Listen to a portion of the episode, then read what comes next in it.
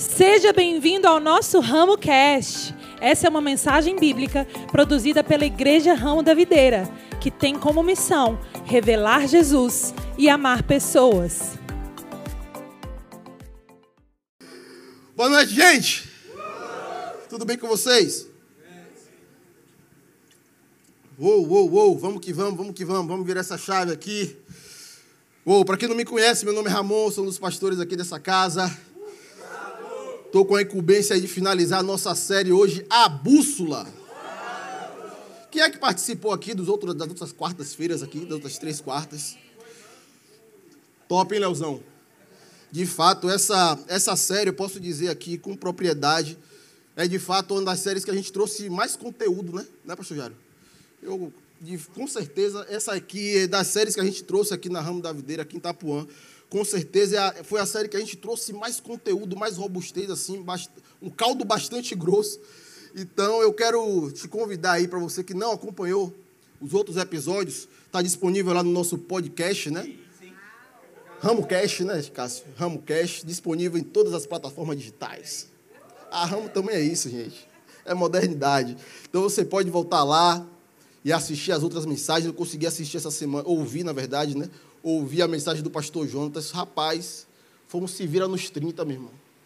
Porque foi muito conteúdo para falar em meia hora. Bota meu relógio aí, bota mais 10 minutos aí de lambuja, porque eu mereço, eu mereço, eu mereço. É, bota mais 15 dele. Então é isso aí. E antes de começar a trazer esse último ponto, quarto ponto, né, que é sintonizados na frequência do Espírito. Olha aí. Tema hoje promete, hein? Eu queria só falar algo que é a respeito da cultura da nossa casa. Se você já tem vindo aqui, sabe que a gente tem esses dois potes que ficam aqui justamente para é, você que sentir vontade, sentir no seu coração de honrar o ministro, honrar a pessoa que está trazendo a mensagem da noite, né? Então você pode a qualquer momento se levantar e trazer uma oferta de amor ao ministro. E antes que você comece a falar, o pastor já está pedindo dinheiro para ele aí. eu quero explicar porque eu estou trazendo isso no início, é porque durante esse mês de abril e maio, a gente que ministra aqui na casa, né, os pastores, o pastor Jairo, o pastor Jonas, a pastora Priscila, a gente acordou de toda a oferta que for levantada para a gente durante esses dois meses, a gente vai é, dar para os jovens que vão ser enviados para a imersão, que o evento imersão que vai acontecer em Fortaleza em maio, amém? Então, se a palavra fizer sentido para você, se tocar o seu coração e você quiser honrar o ministro dessa noite, você pode me honrar trazendo uma oferta e todo esse valor vai ser destinado para que jovens cresçam dentro do reino, amém? Jovens que são líderes hoje aqui nessa casa, jovens que a gente acredita, jovens que com certeza vão tocar aí essa igreja muito melhor do que nós estamos tocando hoje. Então é uma maneira de você também estar trazendo uma semente que vai transformar e potencializar os talentos desses jovens. Amém? Amém? Então vamos para cima. Nossa série A Bússola, episódio 4, sintonizados na frequência do Espírito. E quando. Faltou um, faltou um S onde? Freg... Sintonizados, aí faltou, sintonizados, né? Mas é, é, é, a comunicação, né, Cássio? É a comunicação. Mas, seguindo, seguindo o passo, quando eu peguei esse tema, Logo me veio à mente algo que aconteceu na minha época de adolescência. E o pessoal conseguiu aí baixar a imagem? Solta aí. Não é? Não é uma imagem minha, gente. Não, calma, não é uma imagem da minha adolescência. Né? Eu não ia fazer isso, né, pastor Jair? Ah, eu não ia fazer isso, né? Eu estava na pegada do luva de pedreiro, meu irmão, nessa finura aqui. Eu não ia fazer prova contra mim mesmo. Mas eu não sei se você sabe o que é isso aí. Eu procurei esses dias esse tal desse objeto aí, mas é uma relíquia, meu irmão. Aí que eu estou vendo que eu estou ficando velho mesmo. Isso é da época do pastor Jairo. Mas para você que não sabe, está desavisado, não sabe o que isso aí é. Na verdade, isso é um rádio analógico AIVA. Rapaz, a pute nova com ele. É nessa pegada. Oh, na verdade, eu ia trazer algo que era da sua época, Lu. É aquela TV analógica, aquele tubão, sabe, de madeira. Lá em casa tinha um, quando a gente ia colocar na varanda para esse jogo da seleção brasileira, era três homens para carregar a televisão. Era mais ou menos isso. Mas por que eu me lembrei disso, gente? É porque esse objeto aí, ele tem um, um, um, uma simbologia assim, emocional muito grande para mim, porque Eu gosto muito de futebol. É, eu sou aí sofredor, sofredor não, torcedor do Vitória. É a mesma coisa, né? E antigamente não era como hoje. Hoje é tão fácil você assistir o jogo do, do, do seu time em casa, né? Praticamente todo mundo tem aí um canal da Sky. Hoje aí até nos streams aí já está tá passando o jogo, né? No Amazon Prime, né? Já tem passando o jogo aí de Bahia, Vitória, enfim. Mas antigamente, meu irmão, não era assim não, era, era perrengue. Para você assistir um jogo de Bahia e Vitória em casa, TV a cabo, era, era coisa de luxo. Então, o que é que acontecia lá em casa?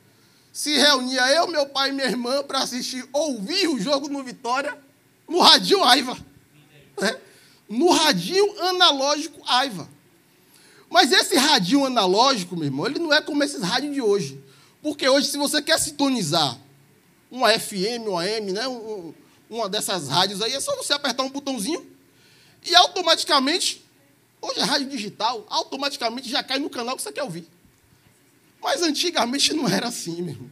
Bota essa imagem novamente aí, para eu mostrar ao pessoal como é que era. Para o pessoal, os mais novos. Vocês estão vendo esse botãozinho que tem em cima aí? Você tinha que rodar aquele botãozinho devagarinho, tinha um segredo, para você achar exatamente qual era a sintonia do rádio que você queria ouvir. E para melhorar, naquela época, para você ouvir o jogo, não tinha FM, não, era AM Rádio Sociedade da Bahia. Tiaguinho lembra disso aí, Tiaguinho? Você, é, você é dessa época. Então, antes do jogo começar, gente, era tinha todo um processo, né? Pelo menos uma hora antes do jogo começar, eu tinha que pegar esse radinho de pilha, esse radinho. Tinha que pegar a antena, colocar no lugar estratégico, claro que com o bombril na ponta da, da antena, para o sinal melhorar. se identificou, se identificou. E eu tinha que ir procurando devagarzinho a sintonia da sociedade, meu irmão. Para piorar, tinha que botar um, um, um palito de dente para segurar no lugar exato. Para ficar na sintonia exata. Porque se não ficasse a sintonia exata, era só ruído, era. E você não ouvia nada. E só eu lá em casa conseguia fazer essa bendita sintonia da sociedade ficar no lugar certo. E minha irmã é mais fanática que eu, né, pastor Jairo? Para futebol.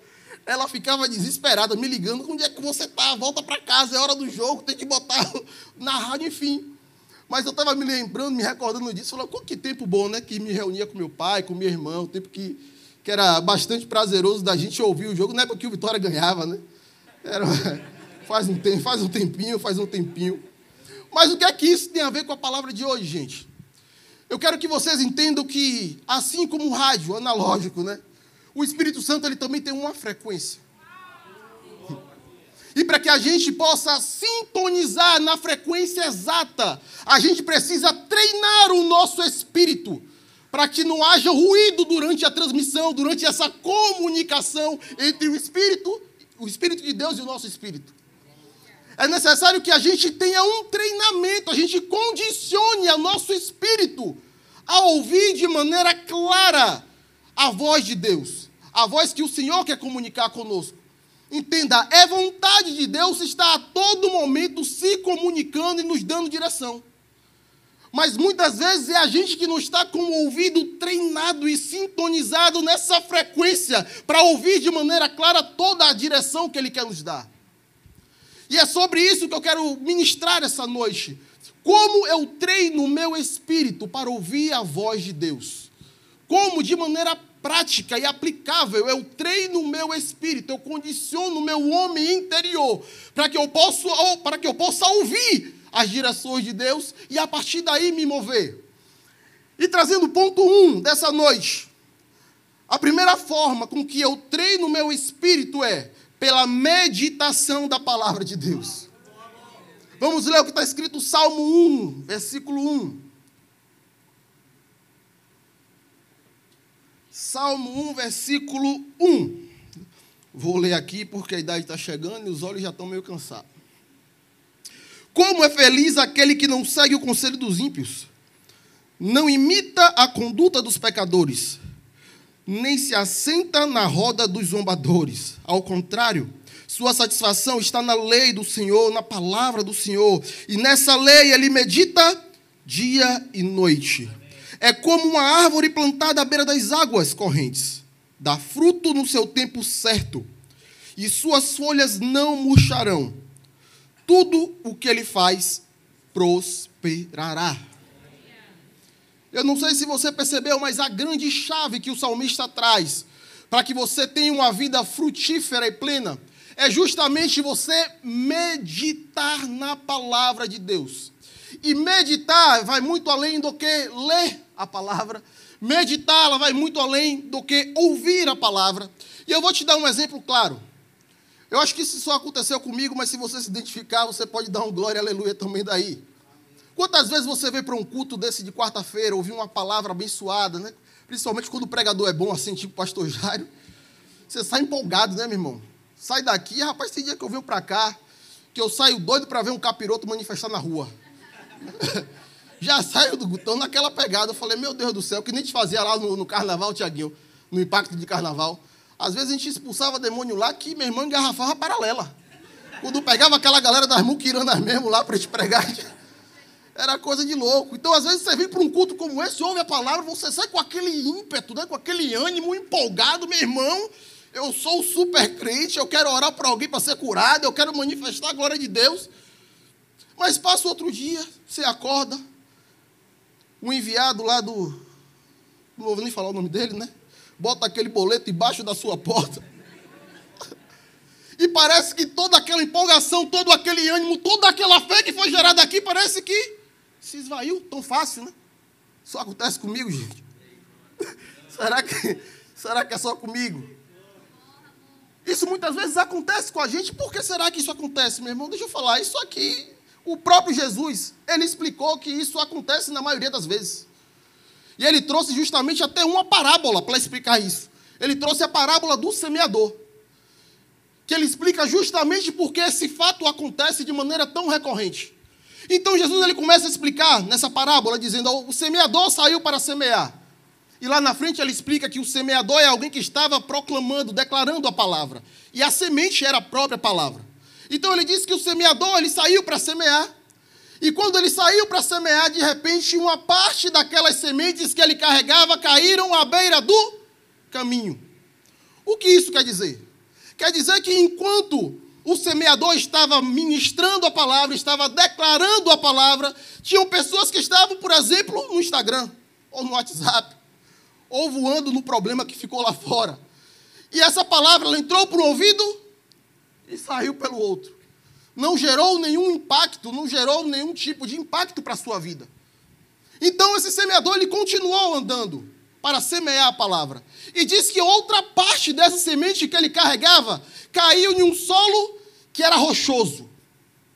E quando a semente ela caiu naquele solo que era rochoso, ela até germinou. Ela até criou raízes.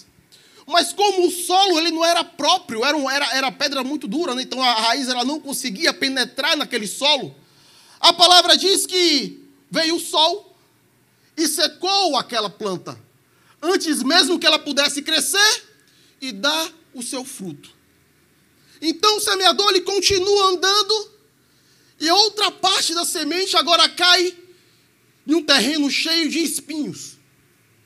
E mais uma vez, essa semente ela germina, ela começa a crescer, mas antes que ela dê frutos, aqueles espinhos que estavam rodeando aquela planta a sufoca e ela acaba morrendo. Até que a semente agora cai em um lugar chamado boa terra. E ela começa a crescer. E ela começa agora a dar frutos, segundo a sua semente. Eu não sei se você percebeu, mas tirando a primeira semente que caiu à beira do caminho e não gerou nenhum impacto naquele que ouviu a palavra, todas as outras três sementes ela gerou impacto no ouvinte. Sim ou não? Porque ela germinou. Ou seja, pessoas que entram aqui essa noite, por exemplo, ouvem a palavra, isso gerou fé no seu coração. E isso vai trazer um ânimo, vai trazer para você uma empolgação, vai trazer você uma vontade de se mover debaixo da palavra que você recebeu. Mas, para que essa palavra, ela de fato, ela cresça e dê o fruto devido, é necessário que a gente agora medite nessa palavra. Sabe por quê? Porque a fé vem pelo ouvir. Mas a perseverança em fé só vem quando você medita na palavra. Entenda uma coisa. Talvez a palavra traga um impacto para você essa noite. Mas amanhã virão os problemas do dia a dia. E isso representa justamente esse solo rochoso. A palavra ela trouxe um impacto, ela começa a crescer e antes que ela dê o seu fruto, vem os problemas do seu dia a dia, meu irmão. E quando você foca no problema do dia a dia, essa fé que foi gerada, ela acaba morrendo. Você recebe essa palavra, sai daqui cheio de Deus, empolgado. Mas amanhã vem os prazeres da carne, vem o pecado que nos assedia. Vem aquele seu brother que sempre te chama para o bom caminho, né? Trazendo aquela tentação. E antes que essa palavra ela cresça e floresça, mais uma vez ela é sufocada. Mas quando você medita na palavra, essa fé que foi gerada hoje agora começa a ser adubada. Porque quando a palavra ela é lançada na boa terra, meu irmão, uma boa terra, no outro dia ela precisa ser regada e adubada para que a planta cresça saudável. E esse adubo e essa irrigação é justamente quando você medita na palavra. E o que é meditar, Ramon? Meditar é justamente quando eu começo a refletir. Quando eu começo, quando os antigos falam, é quando eu começo a ruminar essa palavra. Quando eu começo agora a colocar o meu foco nela. Quando eu começo agora a entender o que é que essa palavra de fato ela quer dizer. Isso vai gerar em você perseverança. E é por isso que a gente percebe que hoje a gente está vivendo uma geração que é tão difícil romper e avançar. Porque é uma geração que não persevera diante das circunstâncias, meu irmão.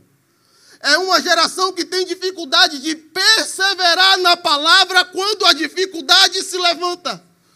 É a geração que tem dificuldade de permanecer firme, confiando na palavra quando as adversidades se levantam contra ela. Entenda, a fé, a todo momento, ela será provada. A fé, a todo momento, ela será aprovada. Sabe por quê? Porque a fé fala de algo que é sobrenatural. E os nossos olhos só conseguem, só enxergar o que é natural. Você consegue entender que uma hora ou outra essas duas verdades irão se chocar? Mas eu deixo te falar algo. Aquilo que é invisível, aquilo que você não consegue tocar, a realidade do Espírito é muito maior do que qualquer realidade palpável, meu irmão. É muito maior do que qualquer realidade natural. Entenda algo. A palavra vai dizer que as coisas do Espírito, elas são invisíveis, mas ela tem uma característica: peso de eternidade. Aquilo que a gente vê, toca e consegue enxergar com os olhos naturais, sempre serão coisas passageiras. Mas a fé que é gerada no nosso coração fala de uma eternidade. Algo que tem um poder muito maior.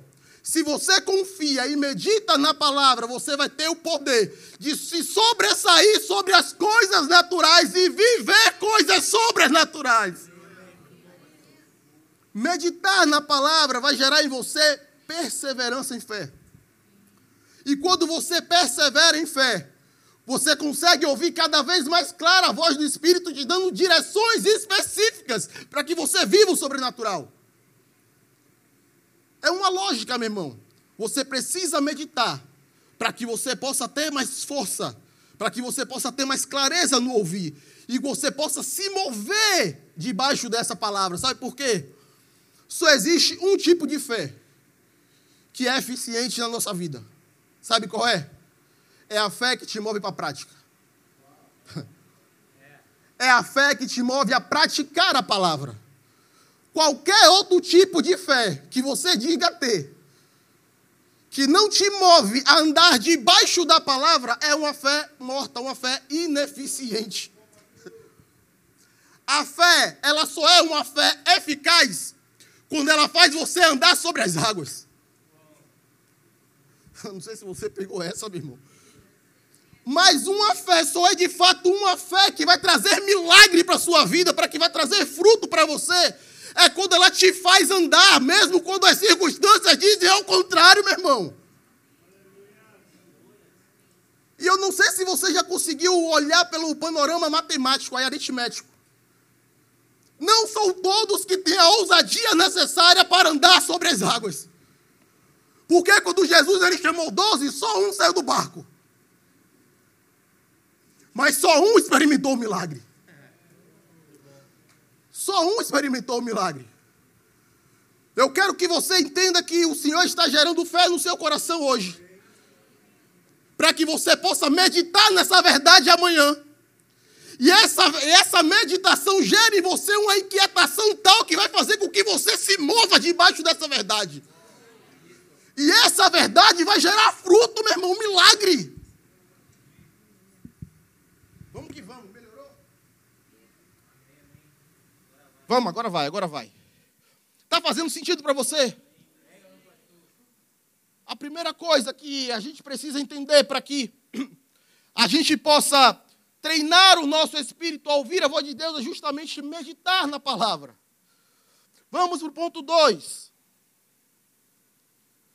Dando o primeiro lugar à palavra. Quando eu priorizo a palavra, quando a palavra ela toma o primeiro lugar na minha vida. Olha só o que diz Provérbios 4, 20. Provérbios, capítulo 4, versículo 20. Meu filho, escute o que eu lhe digo. Preste atenção nas minhas palavras. Nunca perca de vista. Guarde-as no fundo do seu coração, pois elas são vida para quem encontra e saúde para todo o seu ser. Meu irmão, acho que o grande desafio da vida cristã é justamente diante de tantas coisas que estão ao nosso redor, a gente ter a capacidade de priorizar a voz que a palavra nos, nos manda, né? Nos emite. É colocar a palavra de Deus em primeiro lugar. De forma prática, Ramon, como é que eu exercito isso? É em todo momento vocês fazem uma pergunta: o que é que Jesus faria nesse momento? Ficou fácil? Mas é diante de toda circunstância, dentro do, da sua casa, do seu casamento, quando a sua mulher vem com aquela ladainha. Ah, eu amo minha esposa.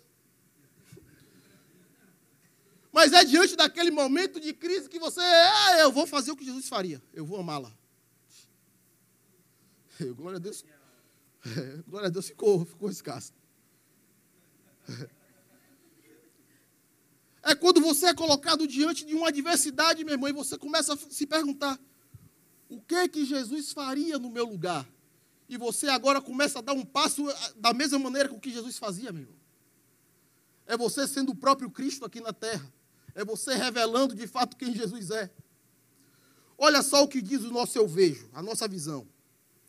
Eu vejo uma igreja que tem como padrão amar como Jesus andar como Jesus e viver como Ele. Você sabia que a sua vida deve refletir um padrão? Esse padrão é um padrão que não é meia boca, não, meu irmão. É o padrão alto. O nome desse padrão é Jesus. A sua vida deve refletir quem Jesus é. E a primeira coisa que essa verdade quebra é, é, é muitas vezes uma mentira que é contada no meio da igreja. Porque eu, muitas vezes eu já ouvi, meu irmão, já ouvi de com força isso. Chega uma pessoa na igreja hoje, e a primeira coisa que você fala, meu irmão, não olhe para homens, olha para Jesus. Porque homem é treta, né? Não olha para homem, não, pastor Jairo. Olha para Jesus. E eu sempre fiquei me perguntando, né? Se eu não olhar para homens e olhar para Jesus, e o desejo do Deus Pai é se revelar para a humanidade por intermédio dos seus filhos, se eu não olhar para homens, como eu vou conseguir enxergar Jesus? Se eu não olhar para pessoas, meu irmão, como eu vou conseguir ter a glória do Pai, ver a glória do Pai? Deixa eu te dizer algo. Você foi chamado para refletir a glória do seu Pai, meu irmão. Você é o próprio Cristo dessa geração. Jesus tem encontros marcados com pessoas através da sua vida. À medida com que você encontra pessoas, elas estão tendo um encontro com o próprio Jesus. Porque você carrega o Cristo em você, Cristo em nós. É a esperança da glória, meu irmão. Quando isso se manifesta, quando eu priorizo a palavra, quando eu coloco ele em primeiro lugar. Quer uma aplicação prática da Bíblia? Olha a história de Davi e Golias. Hum. Davi era, um, era, era o filho mais excluído dentro de casa. E a palavra diz que o exército de Israel estava em uma guerra contra os filisteus. Davi era tão bom, tão bom, tão bom, que ele foi mandado para a frente de batalha para levar uma marmitex, meu irmão. O cabra era bom. No meio da guerra, ele foi Uber Eats. Foi levar pão e leite lá para seus irmãos. E quando Davi chega naquela frente de batalha, Davi vê uma cena. O exército do Deus vivo. Diante de um gigante Golias. 40 dias paralisado. A palavra diz que toda manhã o gigante ele se levantava, o Golias, chegava na frente do exército de Deus e falava: Quem é o homem de, de me enfrentar? Quem é o homem aí no meio de vocês que vai me encarar? O que é que o povo fez? Vamos lá pegar o rei, né? Porque normalmente o rei se levantava, botava sua armadura e ia lutar contra esse gigante. Aí o rei Saul teve uma excelente ideia. Ele falou que vai com ele. Mas se alguém quiser ir no meu lugar, eu vou dar a mão de minha filha para o cabra casar e nunca mais vai pagar imposto. Ou seja, vai pagar gasolina de 3 reais. Eu ia correndo mesmo. Gasolina de 3 reais, Eu enfrentava qualquer gigante. Se você conhecer um Golias aí, me chama que eu colo. Mas olha a saída do rei Saul.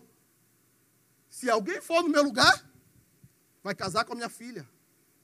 Se alguém for no meu lugar, nunca mais vai pagar imposto com medo do gigante, meu irmão. Aí vem Davi, com a marmitinha na mão, e olha para aquele gigante, afrontando o povo de Deus. Então Davi se levanta e fala: Quem é esse incircunciso para se levantar contra o Senhor? Ele não fala: Quem é esse gigante para se levantar contra o exército de Deus? Ele tem um entendimento quem é esse gigante que está vindo contra o próprio Senhor? O que é que aconteceu naquele momento, queridos? Davi, ele deu foco à palavra. Ele deu foco em Deus. E qual foi a comparação que ele fez naquele momento? O gigante Golias e o Senhor dos Exércitos. Quem é maior? Quando ele chegou diante daquela adversidade, ao invés de colocar os seus olhos no gigante, ele colocou os olhos no seu Deus, meu irmão. O Deus pelo qual ele tinha aliança. Eu estou te dando aqui uma chave prática, meu irmão, para você vencer toda e qualquer impossibilidade. Tire os olhos do impossível e comece a olhar ao Deus do impossível. Sabe por quê? Porque toda impossibilidade que se levantar na sua vida é uma matéria-prima para que Deus faça milagre, meu irmão. É uma matéria-prima para que Deus faça sobrenatural.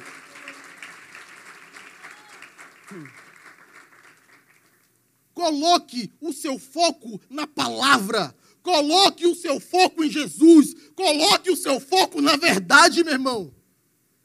Ele é maior do que qualquer outra impossibilidade. A palavra certa é focalizar na palavra. Porque tudo que eu dou foco se expande.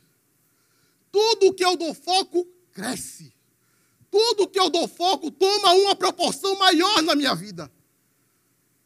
Sabe por que você talvez seja uma pessoa cheia de preocupação? Sabe o que é preocupação? Dá foco na improbabilidade. Dá foco no problema canalizar toda a sua energia em uma situação adversa que nem aconteceu ainda. É meditar no problema. A preocupação é meditar no problema. Aí você se pergunta, por que eu não ouço a voz do Espírito? Porque eu medito mais nos problemas e adversidades do que na verdade que, que é incorruptível, meu irmão.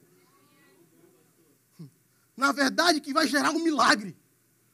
O Senhor está nos chamando justamente para a gente dar o nosso foco em Jesus.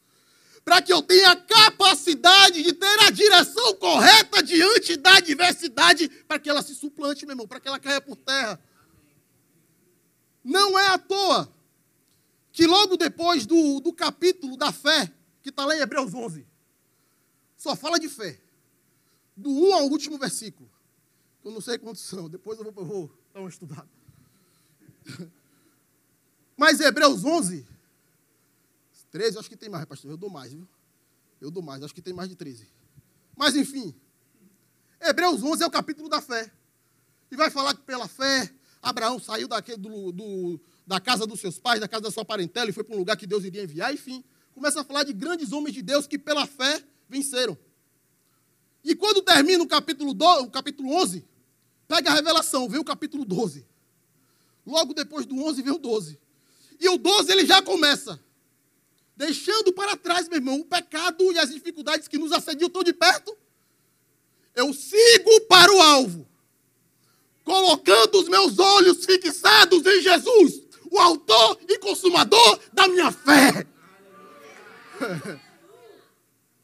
Primeiro ele começa a gerar fé. Gera fé. Gera fé.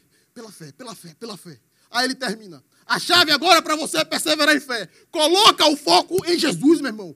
Fixa os seus olhos em Jesus. Permanece com os olhos nele. Não tira os olhos dele. Continua olhando para ele.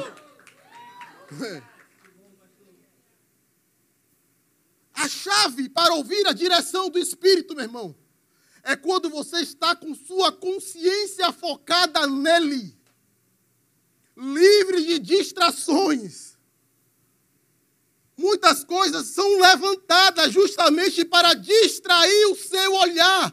Quando você olha para Golias e se vê pequeno, você começa a se ver pequeno. Mas quando você olha para o seu Deus, aí você vê qual o tamanho do seu problema.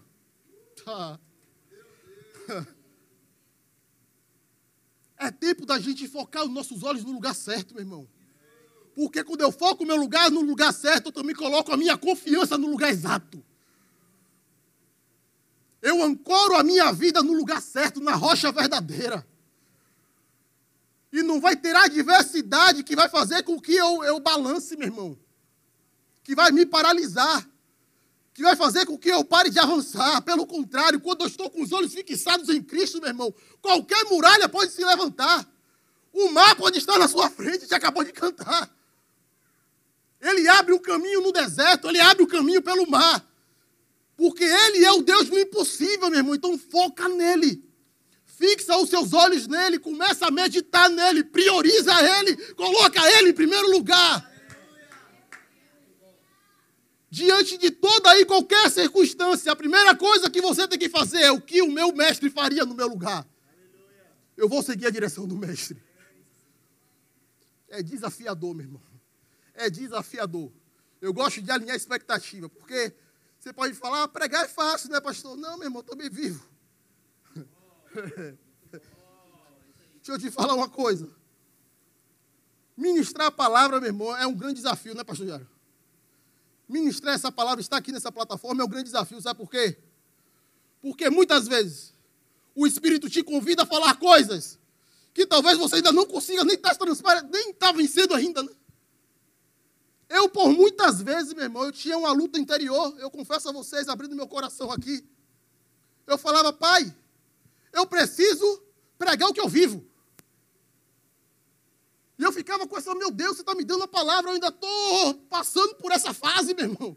Sabe aquela coisinha do videogame, se você ainda estava passando pelo chefão? Ainda estava passando na fase. Eu falava, Senhor, o Senhor me deu a palavra, eu sei que é para abençoar o seu povo, mas eu ainda não estou conseguindo viver essa palavra de maneira plena. Até que um dia virou a chave. O Espírito Santo falou claramente comigo: Ramon, muitas vezes você vai pregar o que você vive.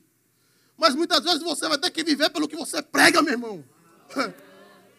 Então a mesma palavra que está saindo aqui, primeiro ela já entrou aqui. Eu sei o quão desafiador é você focar em Jesus, meu irmão, quando o problema bate na porta. Eu já contei aqui algumas vezes, eu tenho um tempinho, não tenho mais. Rapaz, isso aí está errado. Menos 16? Ainda falta o ponto 3, Lu. Foi, foi errado isso aí. Vê lá o pessoal que está lá atrás, que isso aí não está tá certo, não. Mas eu já falei algumas vezes aqui, gente, um dos momentos mais difíceis que a gente passou como casal e minha esposa foi justamente quando o nosso sonho se realizou, que foi ter nossa filha. A gente se viu agora, minha esposa desempregada. Ela sempre ganhou quase dez vezes mais do que eu dentro de casa. Aí minha filha nasce, desempregada, um ano e meio sem trabalhar. É, ficou uns meses né, até licença maternidade. E aí eu me via, meu Deus do céu, e agora? Cadê a fé, meu irmão? Às vezes o bicho pegava, meu irmão. Eu chegava para Deus e falava, Senhor, essa não é hora de você brincar comigo. Eu tenho agora um, um bebezinho para dar leite, não está caro. Muitas vezes eu me via com essa oração infantil, Senhor, não brinca comigo. E eu comecei a entender que toda aquela circunstância se levantou para que eu pudesse exercer a fé que eu tanto prego, meu irmão. Para que eu pudesse andar sobre as águas, para que eu pudesse experimentar do sobrenatural, para que eu tivesse autoridade de falar: essa palavra é verdade, funcionou na minha vida. Então entenda: será desafiador, mas também será recompensador. É, é. Aleluia. Eu nunca vi Deus chamar ninguém para o prejuízo da fé. Não vi. Não conheço. Jesus, ele não nos chama para o prejuízo da fé, pelo contrário. Todos aqueles que se entregam por inteiro a Ele, meu irmão, sempre experimentarão de uma vida plena. Vida plena. Talvez você entrou aqui e diga: a minha vida é boa, mas eu tenho certeza que a sua vida não é perfeita. Porque a vida perfeita só acha em um lugar, no centro da vontade do Pai. E Ele nos convida a desfrutar de uma vida plena e perfeita nele. E é essa vida que eu tenho desfrutado, meu irmão. Aleluia. Vamos para cima, antes que meu tempo estoure ali, já está quase vermelho ali. Dois menos dois minutos. Ponto 3. O meu espírito, ele é treinado quando eu obedeço instantaneamente à voz do Espírito.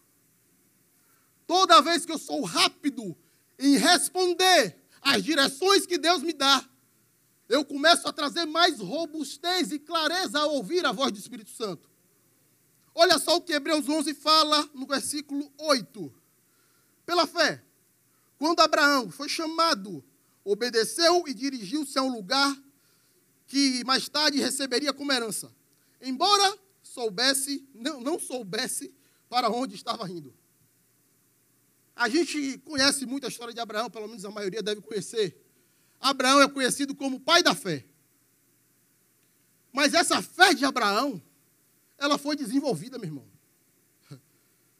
Primeira coisa que Deus fez quando encontrou Abraão, sai do meio dos seus parentes. Abraão já era um homem com uma certa idade, bem sucedido e muito rico.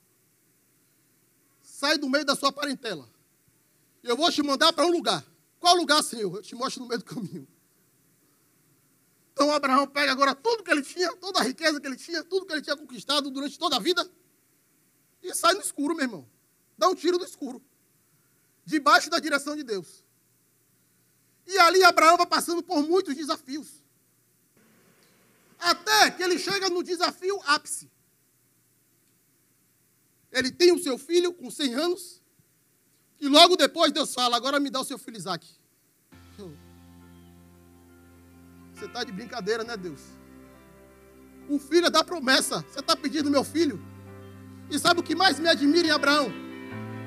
Você não consegue encontrar um versículo sequer. Abraão titubeando da direção que Deus deu.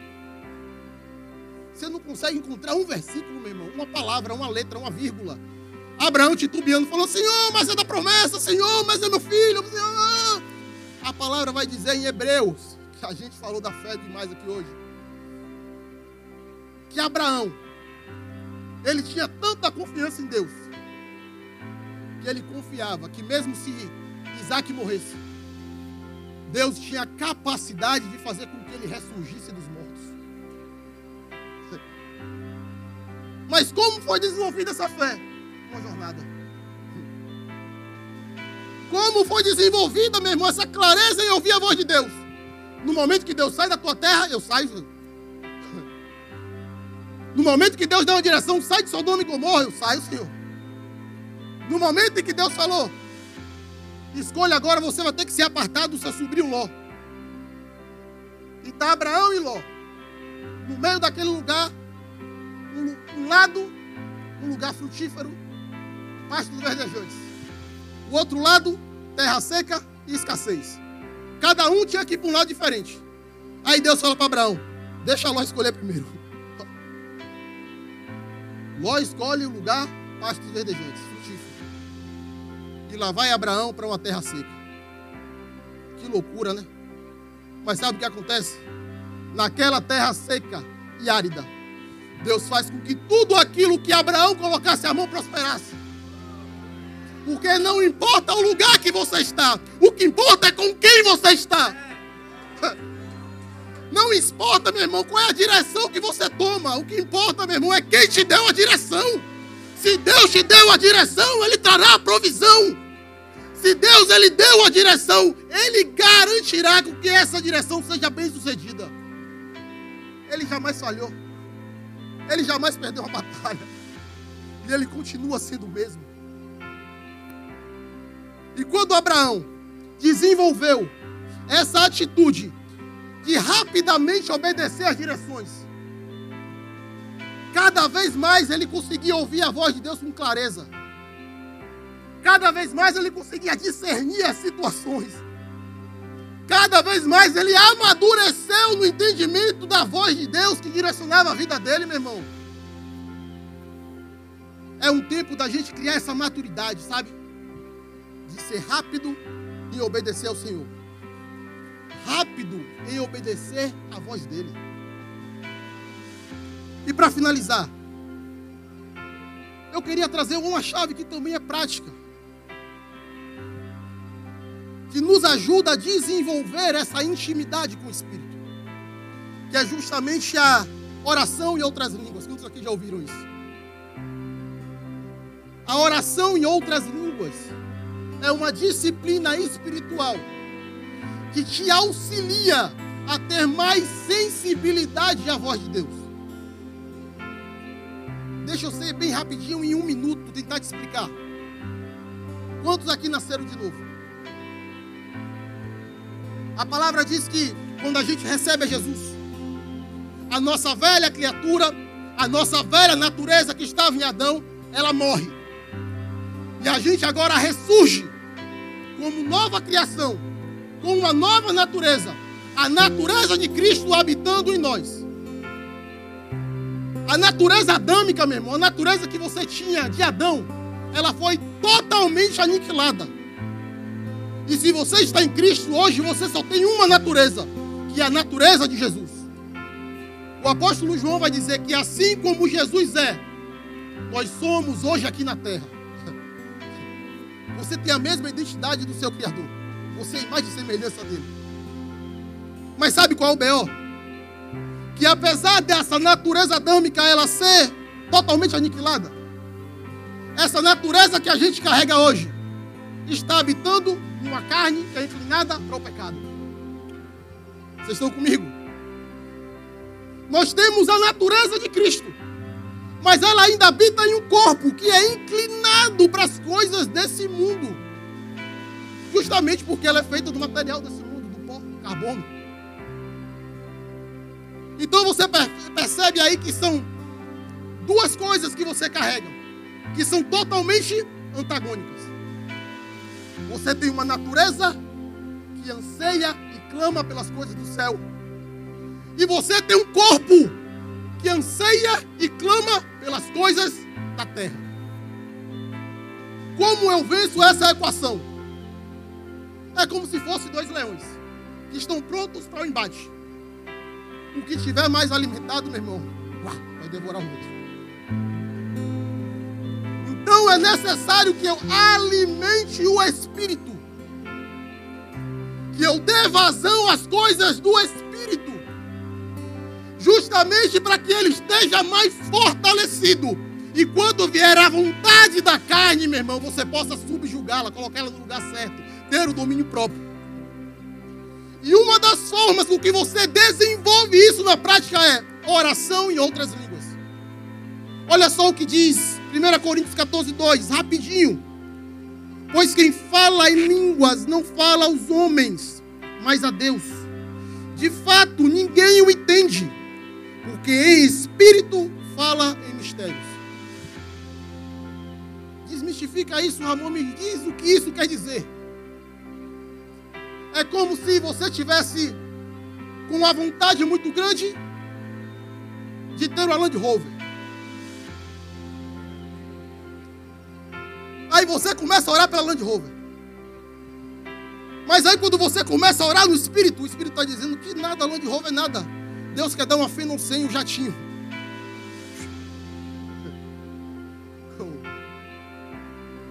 E agora o seu espírito, que ora perfeitamente, começa a clamar por aquilo que está inteiramente alinhado com o seu propósito. A sua mente não entende no momento a sua mente fica infrutífera. Mas esse espírito, à medida com que você começa a orar, à medida com que você começa a clamar, à medida com que você começa a falar em outras línguas, ele vai te dando discernimento e sensibilidade para seguir a direção correta. É uma prática que é o revestimento do crente que é a nova criatura, meu irmão. Crente que quer andar em poder, crente que quer andar no sobrenatural, crente que quer viver o extraordinário, ele necessita orar em outras línguas para que isso possa aflorar cada vez mais intensamente. Eu quero te convidar a ficar de pé. A gente trouxe bastante conteúdo e ensino essa noite. Mas o mesmo Espírito que é ensino, ele também é prática. O mesmo Espírito que ele aflora a fé, ele nos impulsiona e ousadia a andar em fé. E nesse momento,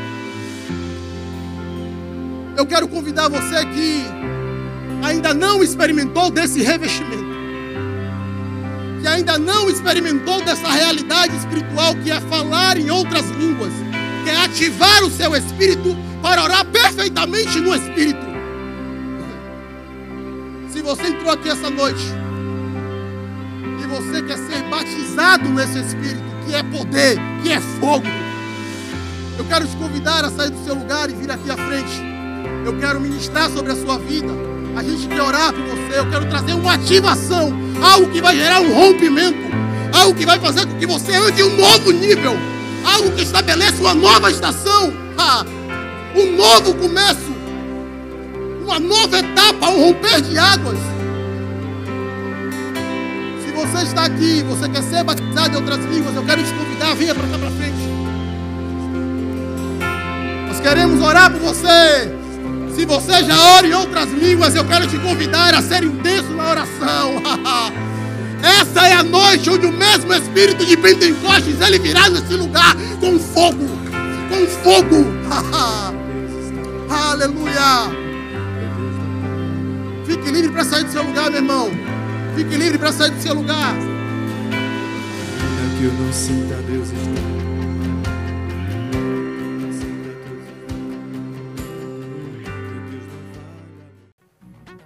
Essa mensagem te alcançou? Compartilhe com seus amigos e familiares. Para saber mais sobre o nosso ministério, siga-nos no Instagram, IRV São Caetano, IRV Itapuã e IRV Lauro de Freitas. Até a próxima!